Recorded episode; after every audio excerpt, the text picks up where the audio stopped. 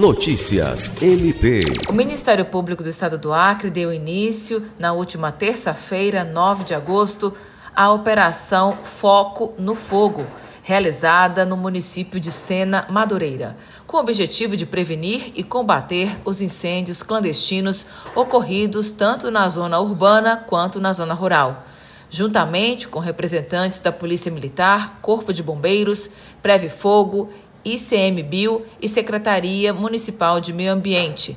O Ministério Público Acreano esteve presente em alguns bairros, conscientizando os moradores sobre os perigos das queimadas e reforçando a importância de não usar o fogo como agente de limpeza em pastagens e terrenos urbanos.